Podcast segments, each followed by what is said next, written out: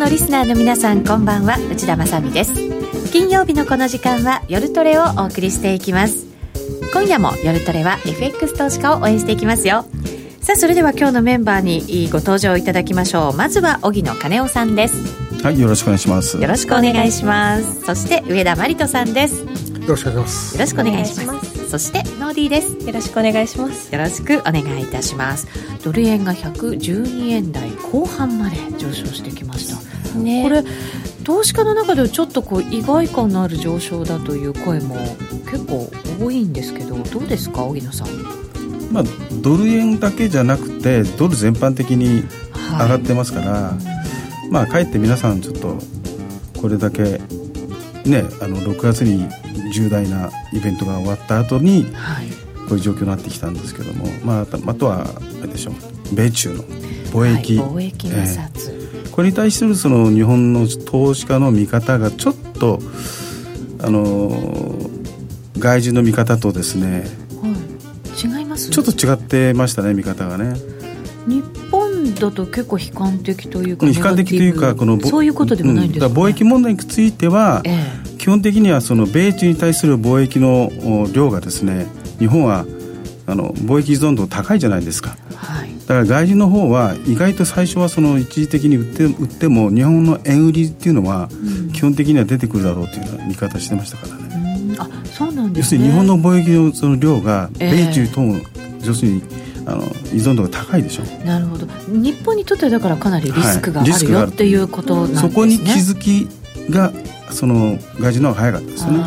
私たちやっぱり米中とかで、はい、あとヨーロッパっていうようななんか見方でしちゃうのがほとんどですよね、やっぱり日本も影響はあるけどねっていう程度だったかもしれませんね、影響あるんですよ実際ね。だけど、まあ、今回は、まあ、あのアメリカの方に対するその輸出もね30%じゃないですか、はい、自動車。部品含めると36%なんですよ、そういうことを考えるとそのトランプが25%まあ20%と言ってますけども関税かかった場合にはやはり影響ありますよね。そうするとじゃあ、うん、為替マーケットよりも株式マーケットの方がそれをこうちゃんと捉えてた。ちゃんと捉えてたっていうことですよね。っていうことになりますね。えー、為替の方は完全にリスクオフという動きでショートにしてたっていう感じでしょうけどね。で、ね、途中から中国入ってきましたからね、えー、人民元が弱くなってと同時にその円の方も売りに入ってきましたからね。そうですね、うん、上田さん、どんなふうにこの米中の貿易摩擦、前回のこの番組でも申し上げたんです。けれども、はい、あの米中、米中と言ってるけれども、米国と中国ってどっかでですね、まあ、妥協するのかと、で今回も対話しようぜって言い始めて、はい、でそもそも500億ドルといったのは、なぜか340億でドルでスタートしてですね、そうですね。で、まあ、2000億ドルもこれもですね、これから組み立てて、本当にやるとしてもですね、10月とかそんな時期になるんでね、うん、その前に当然のことはいろんなことやるなということで、私はどちらかというと、あの真剣になあの喧嘩しそうなのはやっぱり EU だと思いますね。で EU はその貿易問題だけじゃなくて、かなりトランプ、バカにした発言してますよね、NATO の問題にしてもですね、あのメルケルさんに対してもですね、まあ、メルケルさんに対しては個人的に嫌いなと思うんですけどね、あのあのそういうあれもあってですね、まあ、あれをやっちゃうと、非常にヨーロッパ人の自尊心もですね、こうあれこうこうに傷つけるみたいな感じありますから、あ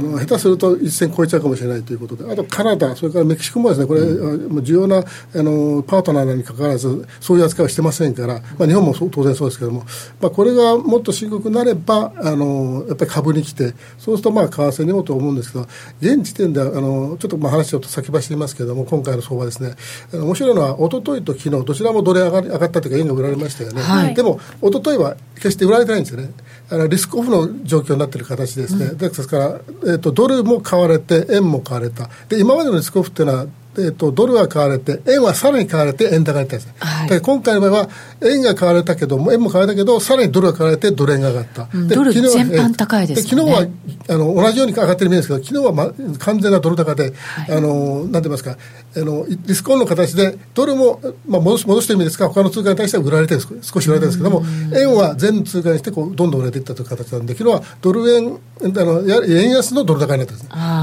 でおそらくこれからこれ繰り返すんで、えーと、円安安の局面とドル高の局を繰り返すんで、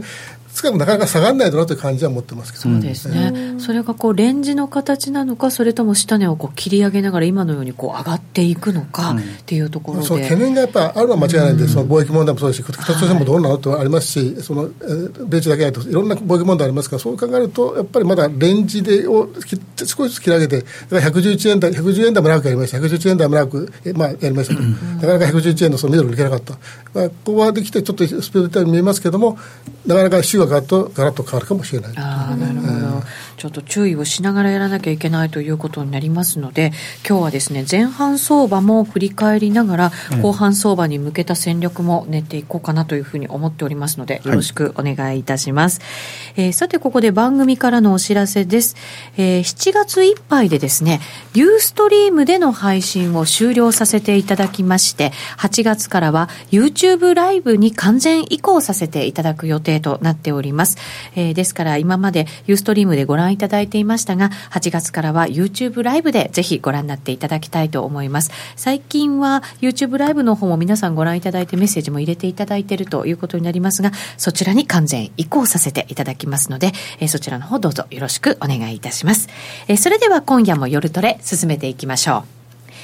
えー、今夜は荻野さんと上田さんをお迎えしてお送りしています。今年ももう半分ですね。過ぎちゃいました。早いです、ね、あっという間に過ぎましたね。あっという間に。だからねこう年を重ねていくたびに1年が早くなっていく感じがするんですけど まずはじゃあお二人がこの前半相場どんなふうにご覧になってきたかを振り返っていきたいと思います。よろしくお願いいたします。はい、はい、資料もご用意いただきましたので、えー、今夜はまだユーストリームで配信しております。YouTube ライブも配信しておりますので、そちらでご覧になっていただきたいと思います。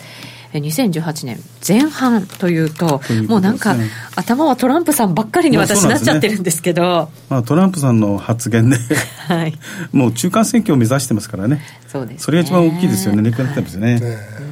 まあ、1、3月はまあここに書いてるように、円の強さが目立ったんですけどね。株もね、ずいぶん下がりましたしね。はい、そうですね。で、四六はドルの強さと、まあ、円も同じように目立ったんですけどね。はい。まあ、あの、ビックス指数で一番一回、株の方で、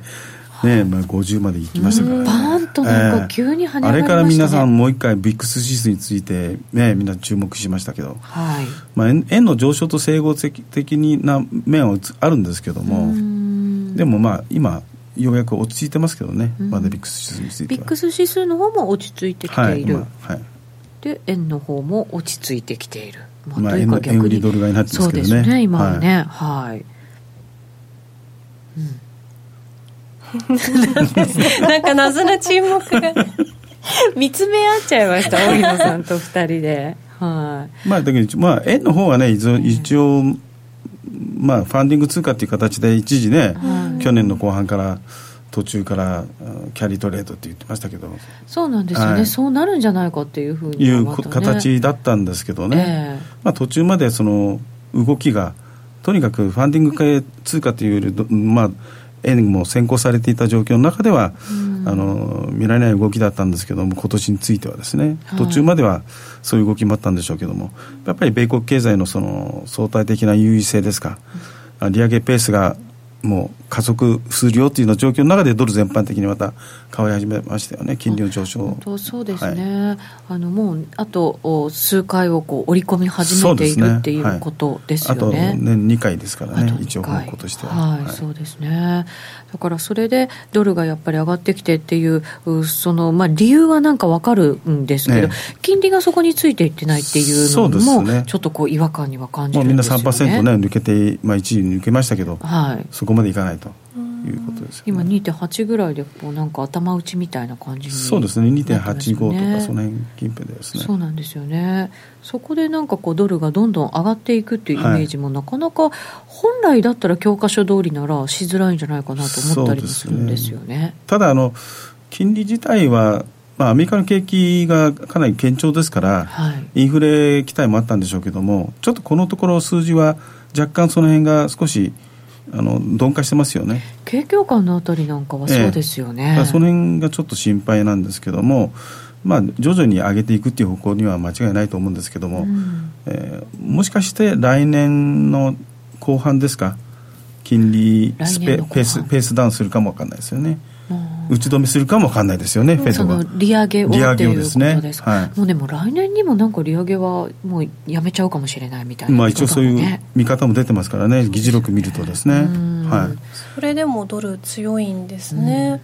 なんか他の貿易関連とかもいろいろ懸念があるような感じはするんですけど、はい、なんかそんな中でドルが全面高だとなんかやっぱちょっとこうなんでなんだろうって、うん、多分あの微妙なバランスだと思うんですよね。微妙なバランス、まあ、あの利上げはですねあの加速してるわけじゃなくてですね、はい、順調に巡航速度であのスピードを出しすぎてないんですよね。だからまあもちろんこの年2回あと2回に織り込んでますけども、はい、来年もまあある程度織り込んでますけどこれが加速度的にですねあの、えー、利上げが、まあ、気に上がっていくとかいうのは見てないんでもしそうなると逆に株式市場が大混乱陥りますんで今の状況は普段は利上げがあのものすごくこう加速するとですね株が売られてですね、はい、そういう株売りっていうのは何であろうと理由です。グローバルに回っていくんですよね。それが今ないという。売られてもまた戻ってくるそれから一方です。あの確かに金利はあの債券の債券相場を見るとですね。ですからとはいえ懸念があるんであのありつつもああるんでやっぱり債券もそんなにですねあのなんて言いますかねどんどんショートにするわけもいかないなと言って、実際もショート作ってるんです。あの利上げを見込んで、ででこれ以上ちょっとショートにするのなんだなと、で時々小局面でですから損保調整があって、ですからある程度、そんなにあの時給としてはですねあのまだまだそのなんて言いますかね、売れる状況ではあるんですけど、それでもまあちょっと躊躇しているというような形ですよね。ね。だから、だからそのバランスの中で考えると、こう浮かび上がってくるのは、アメリカの経済が順調であるで、アメリカの経済が崩れたら全部崩れますから、今の調子でいけば、ゆっくりゆっくりいくんだったら、この状況はあの続くんだろうなということでドルが変わる。ただしといえばこれみんなあと一緒なんですけど、はい、トランプさんが何を考えてその人が、まあ、いわゆる貿易戦争ですよね、はい、ですからまあ多分みんなはその私も含めてですね多分中間選挙までのこれだと思ってますけども、これが違った場合は本気だった場合はちょっと本当に考えなさなきゃいけないんでちょっと秋は、え中間選挙が終わった後もトランプさんの強硬姿勢が続けば、ええちょっと状況はまた変わってくるのではないか、えー、あとは大変あの失礼ながら、あの人は本当にあのこのこの状況ですか？ら、貿易戦争がアメリカ国内の製造業に与える影響ってほとんど分かってないんじゃないかという 気もしますんで、これやっぱり影響は大きいですよね。大きいと思いますよ。えー、ただ、ただまあいろいろこう見ると、その品目見ると、まあ、あのいろんなことを見ると、そんなにあのこうアグレッシブにやってるのは見えないんで、ひょっとしたら分かってるのかという気もしますけどね。えー、まあ、入れがハーレーですよね。はいあの、ね、アメリカ以外で。アメリカ以外で生産すればもう出ていくなって言ってるでしょ、うん、だからまあアメリカファーストで全部みんなねあの輸入関税をかけるなんて今次のページであるんですけども、はい、えー、トランプが中国カナダロシア EU トルコメキシコもうすでにこれ実行してるところありますけどもこれからまだあれですねロシアに対しても健在の近日中やるということですよね。はいそうですね。でプーチンと会うでしょ？そうなんです週末。ええ。ね。だからそこでどういう話があそこはなんとなくこう友好的に見えるじゃないですか私たちから見ると。見えるけど分かんないけどね。ねそうなんですよね、どんな話がされるのか、またそういう貿易摩擦みたいなところが、ロシアともそれで話が出てくるとするならば、結構やっぱりリスク回避ってもうちょっとこう強まってもおかしくないのかなと思ったりするんですけど、その時に、ま、前ほど円が変わらないってことですよ。リスク回避の時にですね、ええそういう通貨でなくなったということですよね、うん、本当にガラッと流れが一気に変わった感がありますよね、はい、今後だからリスク回避って言っても円が買われるっていう場面は、まあ、あまり想定大胆に変わらないですね。ような状況にならないね、ね。ね、やっぱりじゃあドル買いの方に動いていく、うん。ね、とにかくアメリカファーストだからドルアメリカに集中させるって。うん。新興国からもね、ね、どんどんやっぱりこう、ドルに戻ってるというか。日本にあったお金とかももうあんまりないから、ドル買いにあドル買いじゃないえっとリスクオンリスクオフの時に円買いにならないっていうことですか？ちょっとどうしてなんかこう円そもそもあのリスクオフという時にですね、はい、あのなぜ日本円が変わるかというと日本が、えっとまあ、唯一と言っていいほどのですねあのメジャーな国の中で債権国だからという、うん、それだけの発想なんですね、うん、そうなんて言いますかあの債権国のことは事実ですけどもそういうあの単純な発想で買ってきたわけですけども今やそれが何の意味も持たないということも意識し始めているということですよね。うんただ、まあ、もしもし輸出しま今あのお話した新興国通貨がですねこんだけだとまた崩れる可能性がありますから、はい。えーとまあ今日の営業日といいますかね、多分東京時間の明日の朝ですね、あのフィッチがトルコの格付けですね、多分引き下げるんじゃないかと言われてるんですけども、うん、そういう意味でいくと、まあ、トルコの暴落とかを引き金にですね、新興国通貨がですね下に引っ張られると、その時はさすがに円が買われるかなという気はしますけどもね、まあ、特にあの日本人の方は結構あの、FX だけじゃなくてですね、いろんなところであのトルコとか含めて、いろいろ買われてますんで、はい、まあ、ちょっとそれは要注意かなとは思いますけども、まあ、今のような、一般的にこういう相場であれば、あの相場が特にドル円が崩れるというのは、あんまり想像しにくいかなと思いますけどね。新興国からまだまだこれからこうお金が流出してしまうなんて場面はたびたび考えておかなきゃいけませんそうですね。あり得るとは思いますよね。でまあ、それがあの変だし、今みたいに先ほど言ったその落ち着いた利上げをしている限りはアメリカに行くわけですね、これがそうじゃなくなった場合ですよね、さっき申し上げた、相当株式市場がクラッシュした場合ですね、あのダウが崩れたとなると、そそうそうアメリカばっかり行ってはいかないんで、その時はまあ、例えばヨーロッパ行くとかいろんなことになってるんですけど、そうなると今度は、じゃあ、えー、グローバル経済どうなるのという問題になってきてですね、そこにあの貿易戦争の話がかぶさってくると、これはちょっともう完全に、あの、経済自体がおかしいかなくて、まあ、アメリカの利上げストップということもあり得ると思いますね、うんえー、そうですね。ここまでこうサイクル的にはアメリカの景気がいつ頭打ちになってもおかしくないような状況の中で来てこう延命させてるっていう感じがすごくあの感じちゃうんですよね、まあ、イメージとしてはだから逆にピークが見えないんでまだまだいくだろうと。ピークが遠くに見えるという、だから頭打ちっていうことはそういうことなんですよ、だからでもそんなに悪くもないですよね、そうすると、はい、あのなだらかに。あのいくのかなと、まあ、細く長くじゃないですけど、あの中ぐらいで長くみたいな、あの太く短くじゃないだろうという感じがあると、少し安心感が逆に出てしまってるのかというところですね、こういうななだらかに来てたら、一気に崩れることもないでしょうと。クラッシュはないでしょうと、そういう、えー、参加者のなんかそういう意図があるのかなというそう思うんですけどね、えー、ただ、アメリカの株なんか見てると、本当にこう上がり始めたところからだと、ずいぶん上がってきてるわけじゃないですか、えー、まあ、アメリカ、自社株がやってるから、それが大きいんですよ。あ企業がですよね、はい、だって、ダウ平均なんて30社でしょ？はい。30, 30社でしょ、ね、トピックスと比べても、日経と違って、やっぱりアメリカはそういうスタンス違いますから、どうやどうしてもやっぱりあの決算もだいぶ良かったんで。そうですね、えー、業績は引き続きですよね。そういう。意味で言うと S&P を見て見た方がいいと思うんですけどこれもまた上がってますからね、はい、そういう意味では。ナスダックもいっちゃってるからね、えー、最高にね、えー、だからそういう意味ではやっぱり健全な株高とは思うんですけどもね、えー、じゃあまあ景気的にはまあ心配は今のところなくてそれがこうしっかりしたものがまだまだ続いていくだろうっていうのは、ただ短期長長期の短長短の金利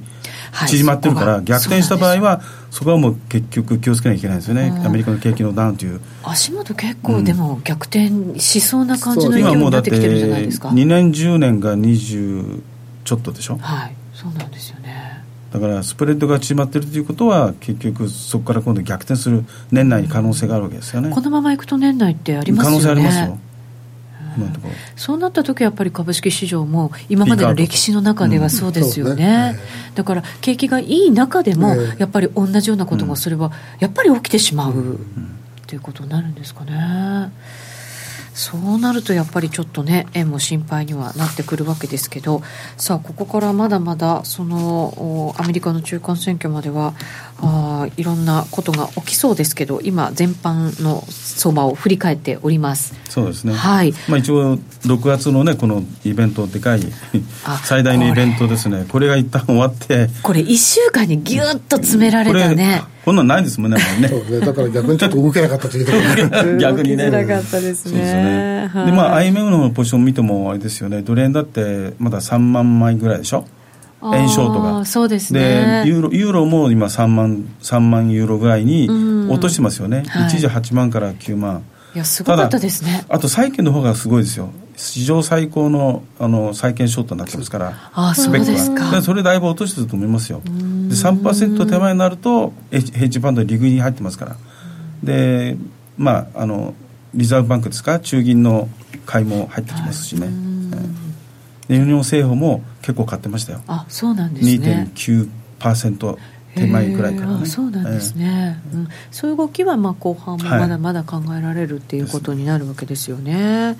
はい、この前半の円高基調の背景というのは。この背景はですね、えー、まあ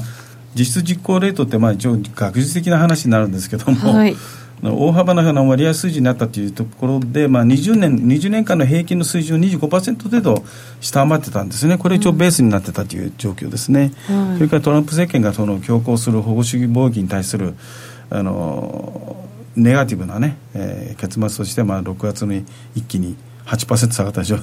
そうなんですよね。上海、ね、上海上海総合指数ですね。それをこう見ながら日本の株も為替もやっぱり、ね、しばらく動いてますからね、だから2015年2016年当時上海株が落ち落ちると、日本株も売られたってあの当時の状況がちょっと、うんなんか身になんかその当時の状況を思い出すような状況だったんですよね。ただこう、その流れではなくて最初心配したのはあのトランプさんが為替レートに言及するんじゃないかとかいう心配があったんですけど、うん、その後の流れを見るともっと強硬といいますか。完成できちゃったよねってなってこれはもう為替レートと問題じゃないんでそうするとこの人が為替レートに言及することはあんまりないんだろうなと、うん、まあ、もちろんあのなんかちょっとぐらい言うかもしれないそこにこだわることはないんだろうなという、そういうことだと、そうすると今までアメリカはその、あのアメリカ、ドル高はアメリカの利益とのあの根本の数字変えてませんから、うん、そうなるとその分だけそのてあの相対的にですね、為替に対するですね、円高に対する圧力がそこの部分では弱まると。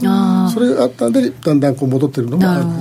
で、それはだから人民元に対しても、円に対しても、っていうことですよね。でもなかなかアメリカ、人民元に対して、ね、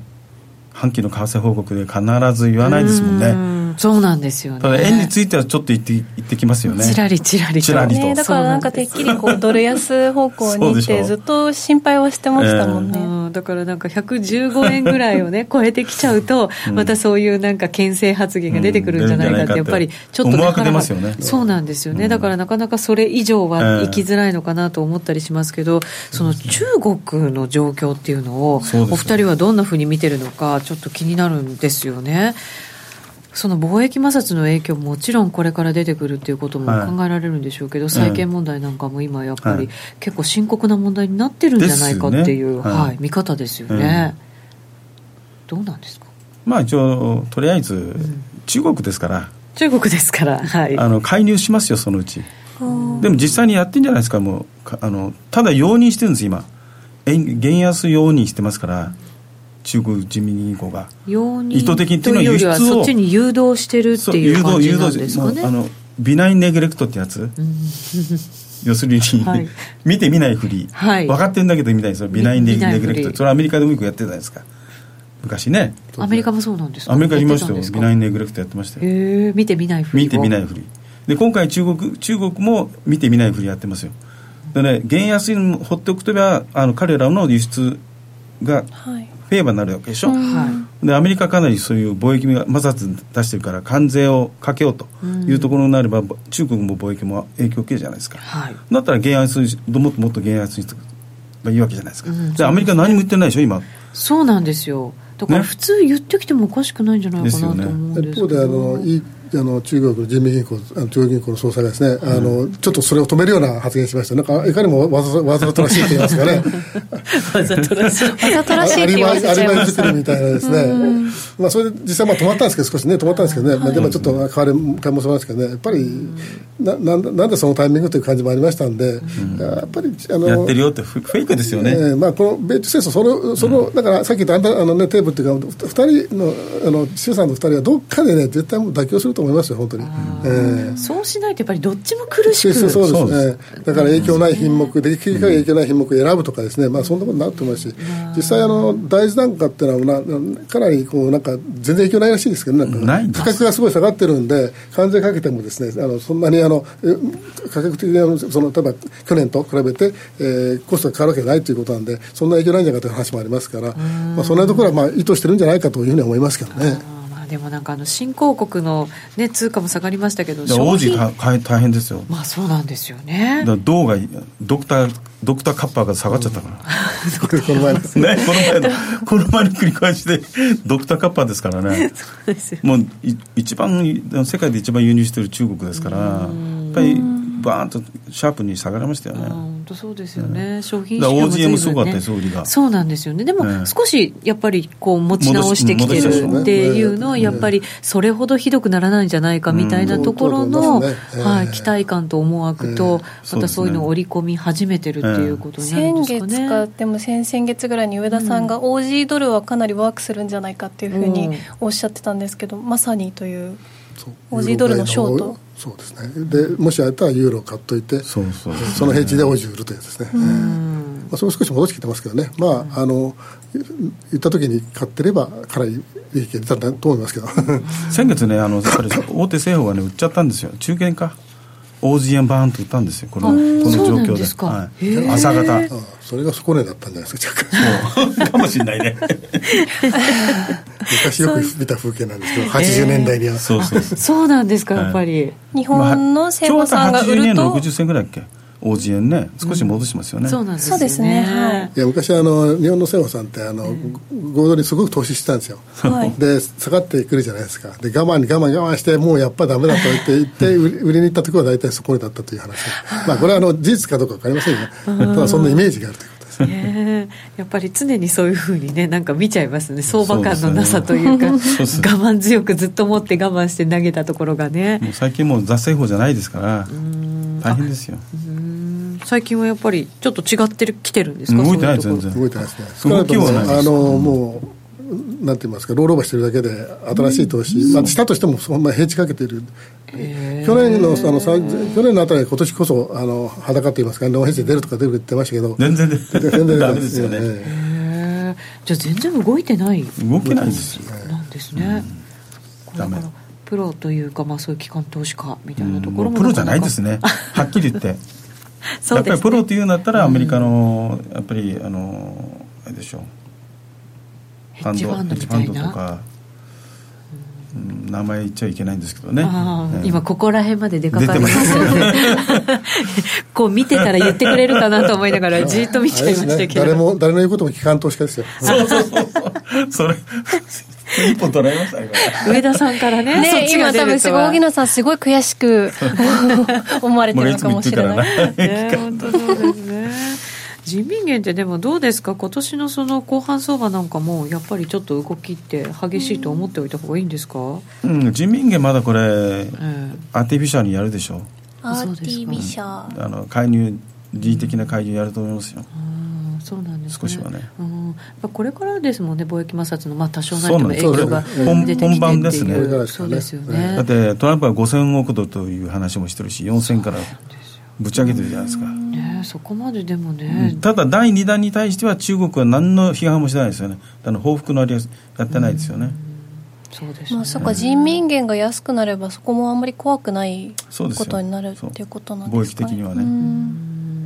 ただこれアメリカだって本当はドル安に持っていきたいわけですよね、うん、本来。実際はね。はい、うん、でもなかなかやっぱりそうできないじゃないですか。介入不原則だからね、介入しないですからねアメリカ。は、だからどうしてもやっぱ関税関税ということだって、ね、そっちで対抗していくっていう、ね。えー、でしょうね。でも今の流れ見ると関税関税でこう強気で攻めていくと、うん、一段とドル高になっていくっていうこうないですか？今の動き見ちゃうと、まあ、動きからちょっとそういう感じもありますよね、で、ね、怖いのはその、だって、そうやってどんどん本当強くなって、えー、そのそれが世界経済に悪影響を与えた場合は、ドルがクラッシュというか、まあ、世界中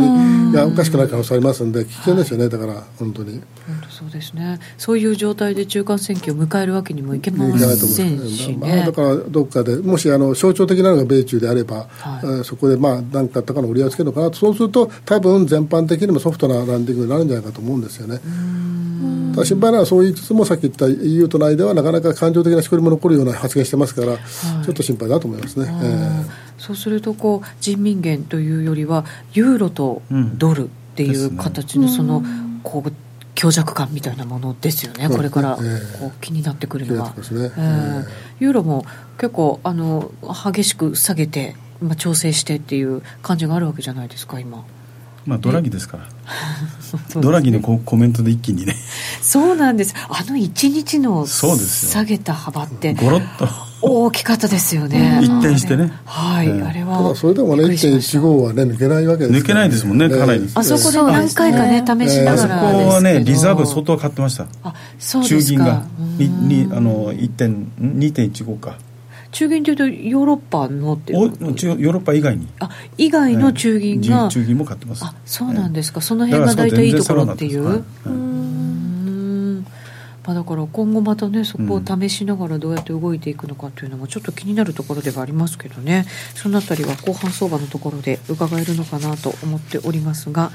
えー、その人民元のところをもうちょっと解説いただけますか？大野さん、はい、はい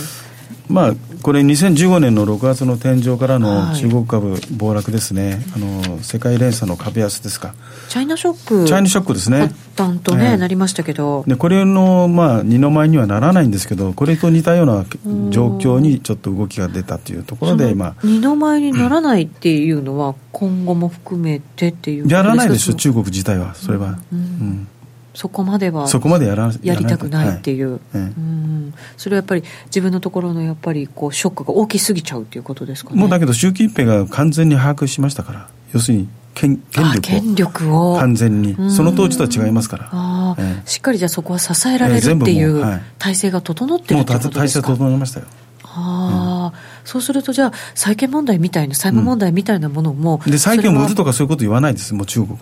は。アメリカに対してそれ一切言わないというふうに言明してますよ。アメリカに対してはやっぱりソフトな感じがしますよね、うん、まあ、やっぱり、ね、あの上田さんお話お話しされたように、アンダータテーブルで何か起きてるという状況ですよね。握ってる。握ってお互いに手握って、うん、だって中国は人民に対してる強み強気でいかない。アメリカは議会に対して強く言ってるわけですよ、うん、でしょ、うん、トランプは自分の権限でできないですもん。大統領権限ってわけ。そうですね。はい、うん議会の承認だから米朝も近づけたのはやっぱり中国とアメリカの関係がある程度こう、はい、ソフトになったからと思うんですよね。ですね、えー、それの表れなんですか？だと思います、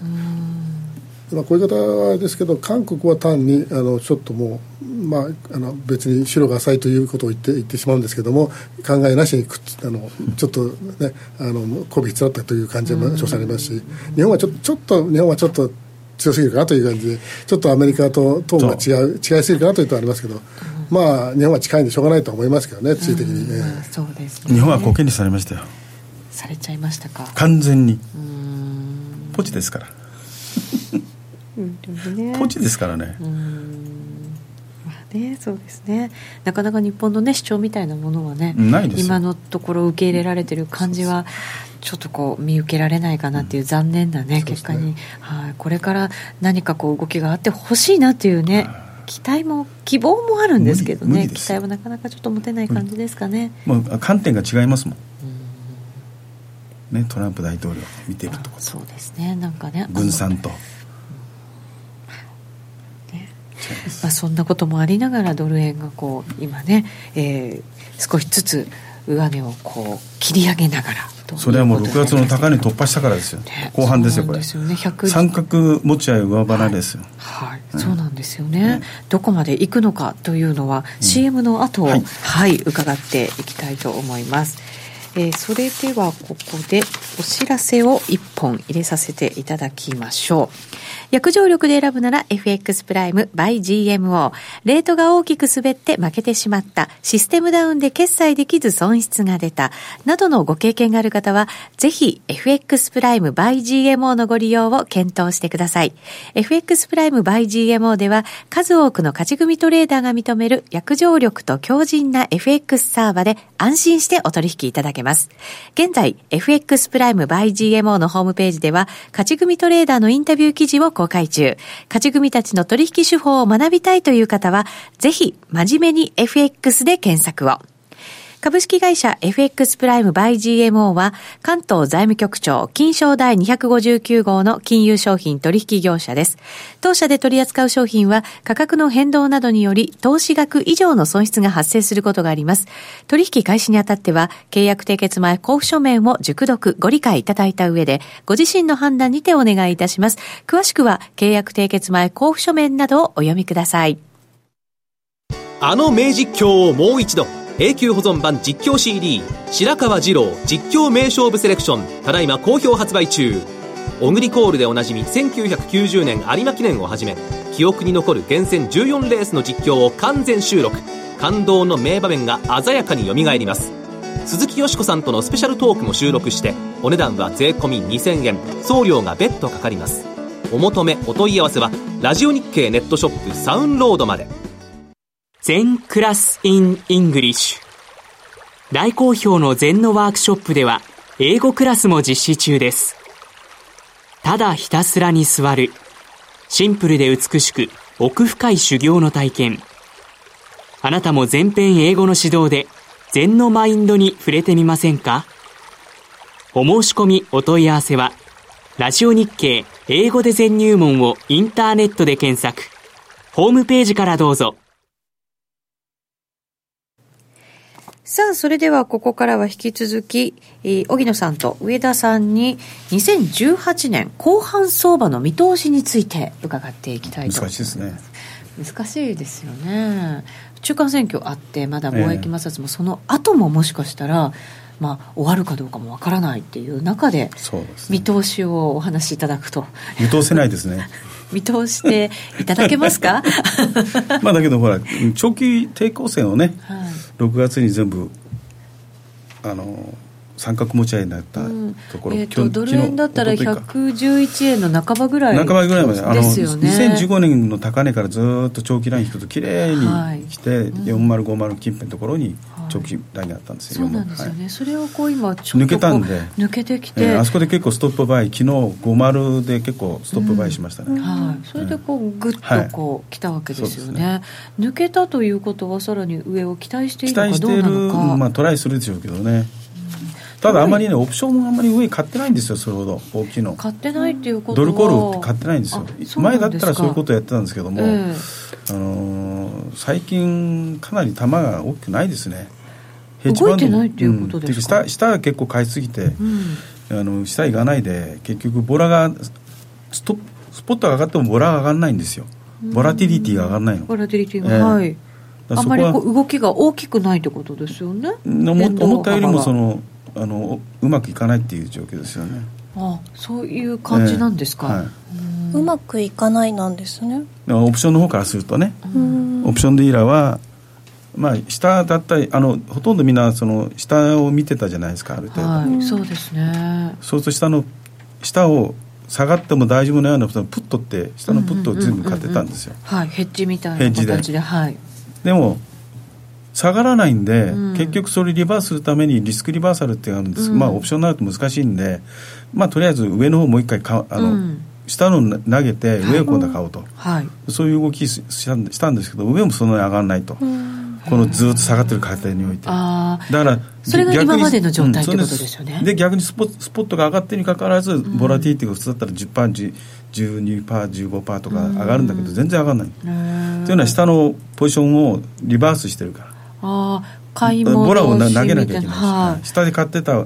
下のプット買う時のボラを買ってたロングを投げなきゃいけないうん。うん、それっていずれはなくなってきて今度上値を買っていくような動きになってくるんですか、ね、その動きもやってるんですけども、ええ、それよりも下買った連中の方が強いんですよ今。はあまだそこまだそれを投げるが多いんですよ。それってビックスが急激に上がっちゃった時のあの取引とか？みたいな感じですよね、うん。まあ、だから極端なあの簡単に言うとものすごく乱暴な例で言うと、はい、仕入れ値が50円から100円になったのに売り値が120円で変わらないとかそういう世界ですよね、うん、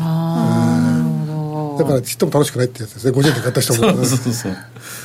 まあそうですよね、それはでも後半相場ではちょっと流れが変わってきたりする可能性っていうのは今のところあまりないですね。ない。ないですね。やっぱりあの多分ですね結局もういつも同じことを繰り返しなんですけど、米中戦争だとかなんとか言いながら北朝鮮が全部集まるとこうトランプなんですよ。トランプリスクですから、トランプさんがいる限りは、はい、間違いもこれあれ、頭の底から離れないんですよ。だから、あの、ね、IMF のポジションもそうですけど、なんでこんなに増えないのという感じはそうなんで、あの、ほどほどやっぱり手が止まっちゃうんですよね、えー、慎重になっちゃうんですねトランプさんの前では誰もが。で変な人ですからあの人はツイッターで突然変なこと言って変なというかまあじゃあ言っちゃって、まあ、急ではありますよね、えー、それがもう本当にされる時もあるしそういう時もありますけど、まあ、そういうだってみんなね、ね、トランプのツイッターにみんな注視してるのもヘッジファンドまでみんな。へえ本当にえー、そうなん、ね、僕だって見てますもん。トランプのツイッター入ってますもん。だからもう今とかなり違ったシチュエーションのマーケットなんですよね、えー、だからまあ為替のマーケットが歪められるのは結構分かる為替昔はあのトランプさんほどじゃなくても変な人がいっぱいいてあの為替動いたんですけど 債券債券市場まで、ね、ちょっと歪められてきてるのはちょっとなかなか珍しいなという気がしますよね、えー、確かにね。債券も為替も株もそこみんな同じところ見ちゃってるっていう、もうやっぱりリスクがどうしても頭から離れないんで攻められないというところででも、頭のそのリスクと思いつつもどうせトランプだから本気じゃないのっていうか下も攻められないというそういうあれですよね、えー、だから結構あれですよね。政治的なリスクとポリティックなリスクとああのファンダメンタル見るかどっちかって言ったらもう最初は今年ね、はい、あのもうトランプですから政治的なリスクずっとあったからもうねファンダメンタルアメリカいいっつっても実際に買っていけないんですよ、ね、そうなんで目がそっちに行かないんですよね。だから6月のあのイベントビッグイベント終わってもなんかしらけててましたよね、なんかあのイベントが終わったら徐々にこうファンダメンタルズの方に移行してくるのかなって、う。ん、やっぱりアメリカの数字もいいしとかっていうの、そしたらまた持っちゃったでしょ？そうなんですよ。米中貿易戦争、えー、そうなんですよね、うん、これだから今年まあ中間選挙終わって落ち着くっていうよりは、うん、もうトランプさんが大統領でいる間はもうずっとそんなんじゃないのって思いたくなっちゃいますね。ですよね。なんかあれですねニュースのヘッドラインとかじゃなくてトランプさんのツイッターで AI 組めば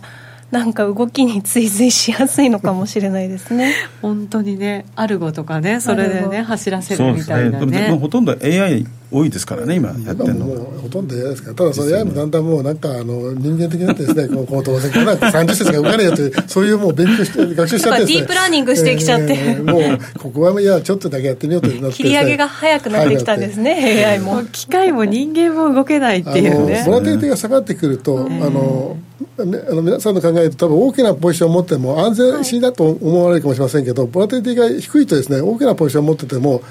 利益がそんなに大きくならないわけですよね、はい、そうなると今度でも逆にひっくり返すときにコストが高いわけですよ、動かないから、ね。えー、もちろんあの切る時のコストも安いですけど、結局そんなでかいポジションを持ってるのにあの、ね、例えば3円動けばそのうち2円取れればいいでしょ？でも30銭しか動かなくて2銭取ってもなんだどね、その時持ってどうするんだということになりますからだんだんそういう頭になってその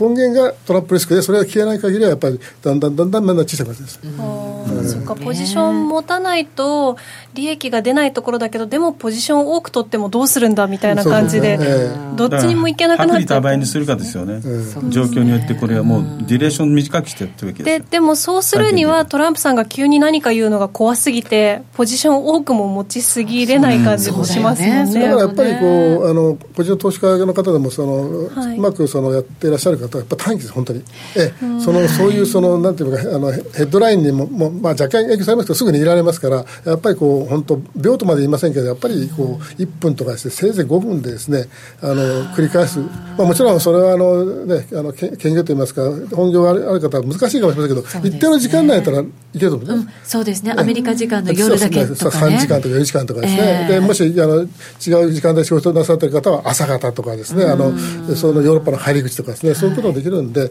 今はそういう時期だと思いますよ、持ち越すのはやっぱりちょっとリスクがありすぎるっていう、ね、バイホールドは今ちょっと無理だと思いますね、えー。そうするとようやくその三角の持ちか持ち合いを上離れましたけど、うん、上値の余地ってそんなに？そんなに？ただ IMM のポジション見れば分かるようにその投機筋のポジションが今円ショート3万枚でしょ、うん、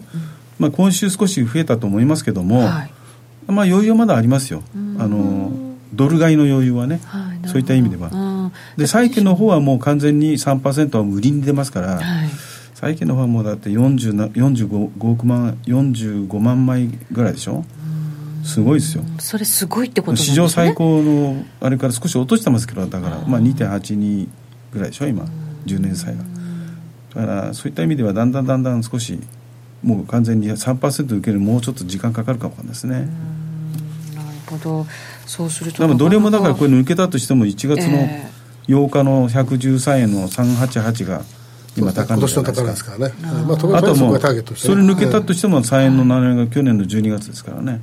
その3円の74と。それをみんなもうターゲットなんじゃないですかね少し。まだまだ上あるんです、ね、まだそのぐらいですね上げ幅の人もねね113円って言ったら、113円台その高値から108円台ものすご早かった割にはここに戻ってくるまでものすごくかかったんですよね。そうだね。ねかかりましたね。やっぱりなかなかこう上がっていくって難しいですね。名簿の相場はやっぱりね。下に行く方が早いんですよね。やっぱりそれは損切りの力が大きいからですよね。やっぱりあのほとんどの人はやっぱりその売ったり買ったりかもしれませんけどやっぱり根っこではね、うん、その国の通貨を持ってる人の方が多いですからね。そうですね。えー、そういう意味ではなんかこう東京市場なかなか盛り上がらない中なのでね。あの白け白け鳥が飛んでますよ。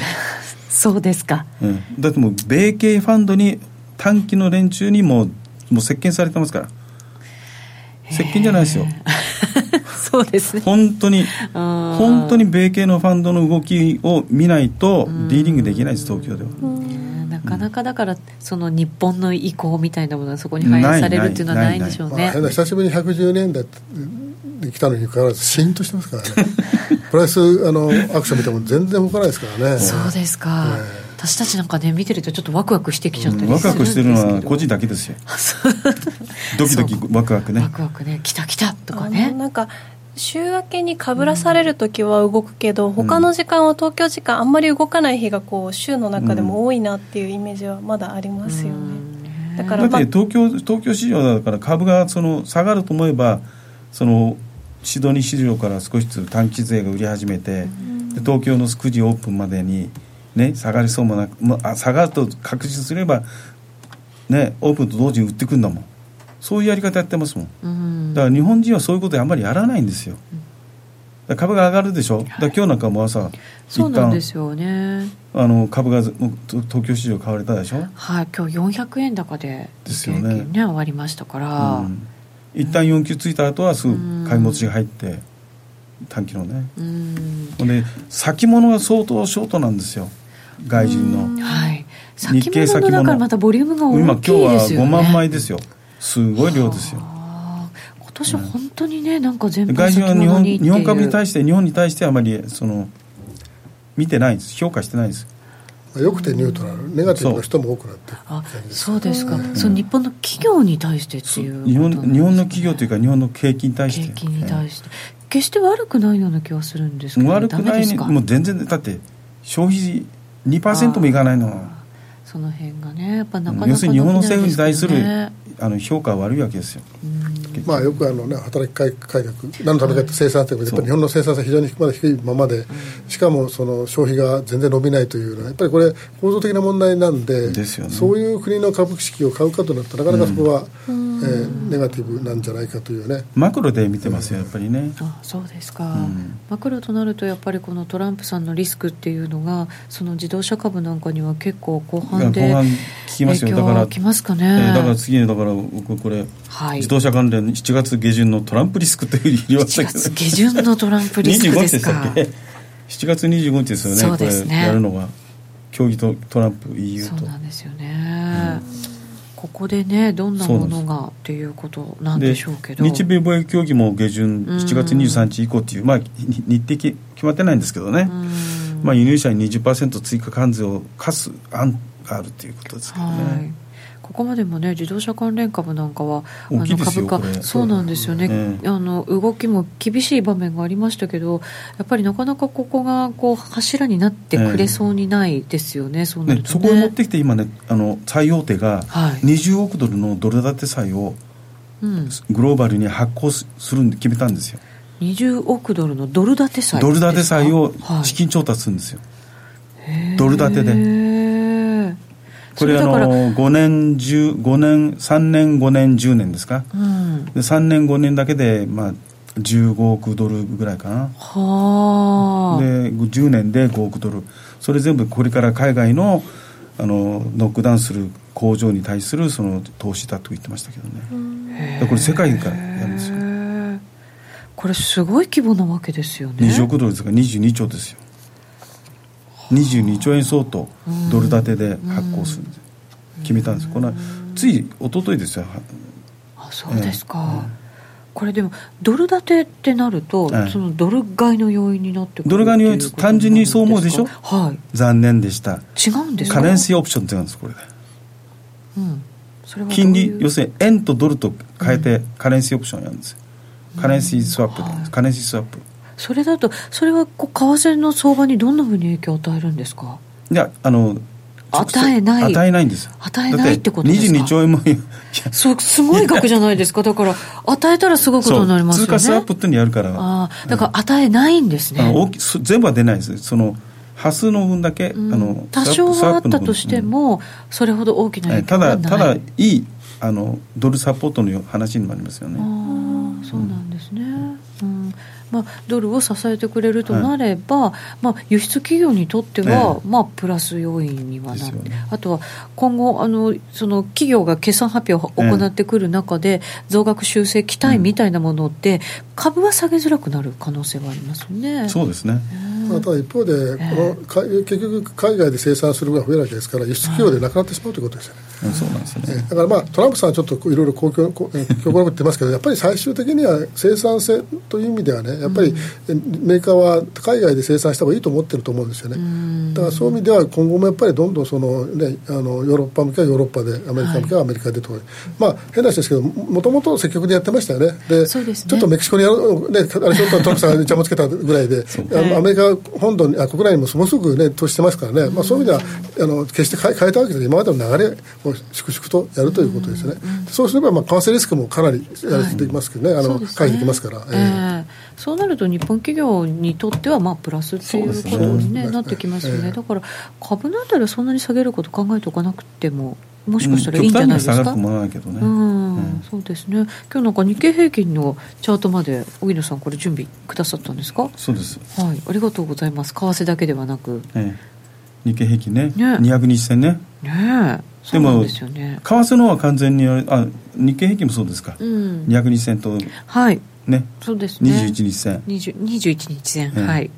要するに短期短期線が上に抜けて、はい、うん。はい。いい状況ですよね。そうですね。だからテクニカル的には本当にこう、悪くないんです。悪くないんですよね、うん。まあ、あとが2万3000円がね。誰でしたっけ？3万円いくって言ってたのは 誰でしたっけ？言ってたのは 大きな声で。あの私の口から言わせたいですか？それ。3万円ってもう絶対出るように言ってたそうですよね。私ちょっと言いづらいんですけど社長もはっきりしたけども。う社長もよく知ってるけど。そうですよね、えー、会社上げてね 3万円っておっしゃってましたけどね。追求するとなんか怒ってましたね。見てたら。そうです。追求したんですか？いや僕じゃなくて、えー、あのキャスターの方がちょっとどうですか？って言ったらもう聞かないでくれっていう感じで。へえ そうなんですね、まあ、ちょっと突っ込みたくはなりますけどね。見てましたよ。そしたあそうなん言ってる言ってる、まあ、でも何かに欲しい。2万3000円を完全に分けけたら3万円ありますよね。でそうですか、ただ、うん、どういう状況なのかそれは想像できないですけどね。どうなったらそうなるかっていうのはそうですよね、ね、今のねなんかお話聞いてきた中ではそれがぐんぐんなんかそこまでいくっていうのはちょっとなかなか、ないですよもう。ね難しそうな状況早く看板下ろさないといけないんじゃないですか？何のですか？そういうことを言ったこと。をああなるほどね、うん、これが次に出してるこれが、はい、いいでしょ？面白いでしょ？この出来高。この左に出来高はい。左のこの何ですか棒が出てますよね。これは出来高なんですよ、うん、どこにいっぱいあのポジション持ってるかって分かるでしょ。2万2500円のところ、ええ、一番紫が濃くなってるところですよね、え、はい。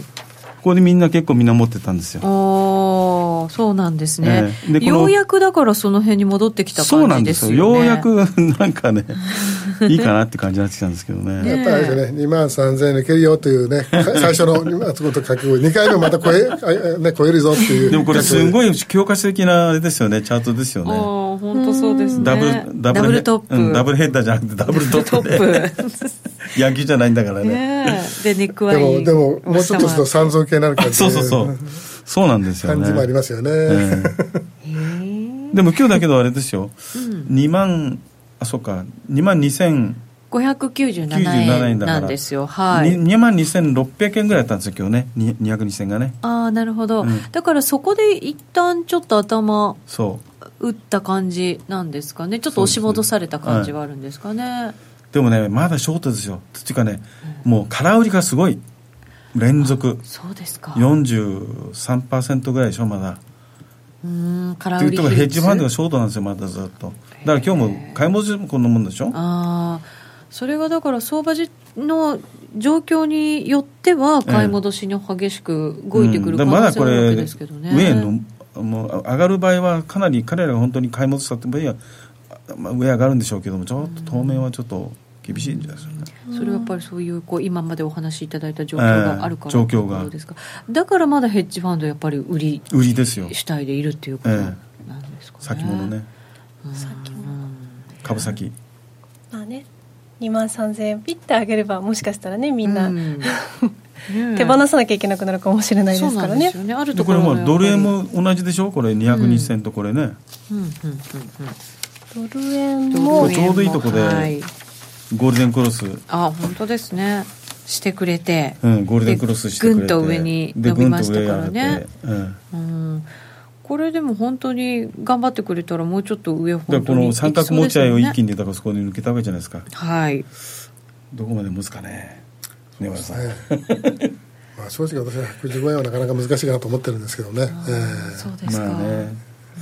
去年の11月の高値が114円の72銭な4銭でしたっけ、はいそれぐらいだからこですねれいけば同じかなぐらいですよね、でそういかないね、そういう感じするんだけど。と当面は113円台かなと思ってるんですけどね。ね。えーまあほんのもうもう何十銭しかないんですけど、まあ、1円何十銭しかないんですけどねあのそう上までなんですよ。上まで、で。もそれ言ったらねあの110円の半ばの時111円えらくと最初戻っとく形で抜けたと思ったけど何度も何度も戻されてという感じからそれと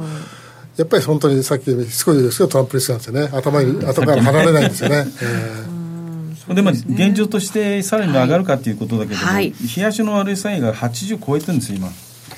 冷やしの80それってだから、えっと、買われすぎってことですか？そうです。あの加加熱感はあるものの、ええ。上昇が止まらないって RSI はねちょっと本当に傾向が出てきちゃうと80超えたからってショートにすると踏み上げられるんですよ。上に張り付いちゃったりとかしたりするじゃないですか。ね。そうなんですよね、だからねそれでもそれでもってこと加熱感あるけれどもまだ上に行く可能性っていうのはじゃあ荻野さんは余余裕が考えてるわけですよね、うんまだまだもうちょっとあるかなと。そのポジション的にもね、うん。IM の需給的にもポジション見ても、そうですね。先ほどの余裕がまだあるっておっしゃってまあましたもん8万とか超えないとなかなかあれですよね。ですよね。えーそうかそうか。でまあ、あとまあゆムニューちゃんがあのけみゆちゃん。ムニュムニューちゃんがはい。米景気ね景気はさ下がることはないだろうと。うん。ドル高だとはい。言ってますし、そうですね、はい。もう一本 CM があるということなのでここはい。で一旦 CM はい。入れさせてください、グローバルヘルスカフェ。途上国へ赴き医療システム全体の向上を目指すグローバルヘルス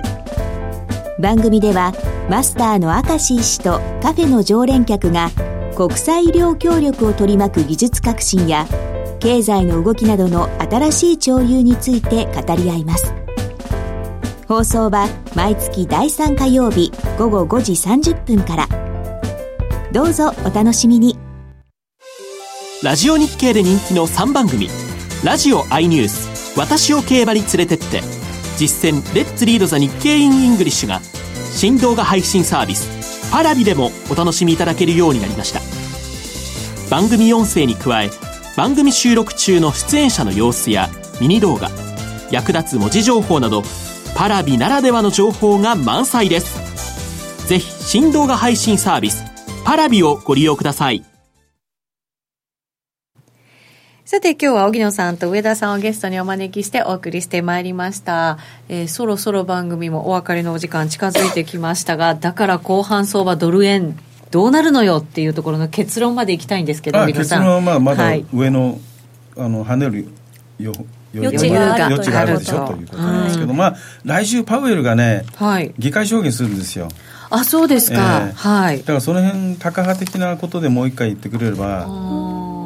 ね。言う可能性ありますあると思うんですけどね。今もうちょっとよ弱かなと思ったんだけどパウエル、うん。最近このとこずっとはっきりと物事言ってますよね。きちっと。そうですね、ええ。言うようになりましたよね、ええタカ派的になりましたよ。うん。ええ。そうするとじゃあそこでもしかしたらドル円がちょっと勢いづいてくれる可うん能性は、でそドル円だけじゃなくてあとユーロですね。はい。ユーロが売られるでしょ。うん。そうです状況として。はあのやっぱりあの景気良くないですしねうん、ユーロ圏の景気ダメですよ。そうするとドルがやっぱり成長見通し下方修正もしてますから。なるほどね。そういうことからする、はい。まだまだ喋り足りない感じはあるんですけどそろそろお別れのお時間になってしまいます。大丈夫です。か？また次回のご出演お待ちしております。それでは皆さんさようなら、はい、さようなら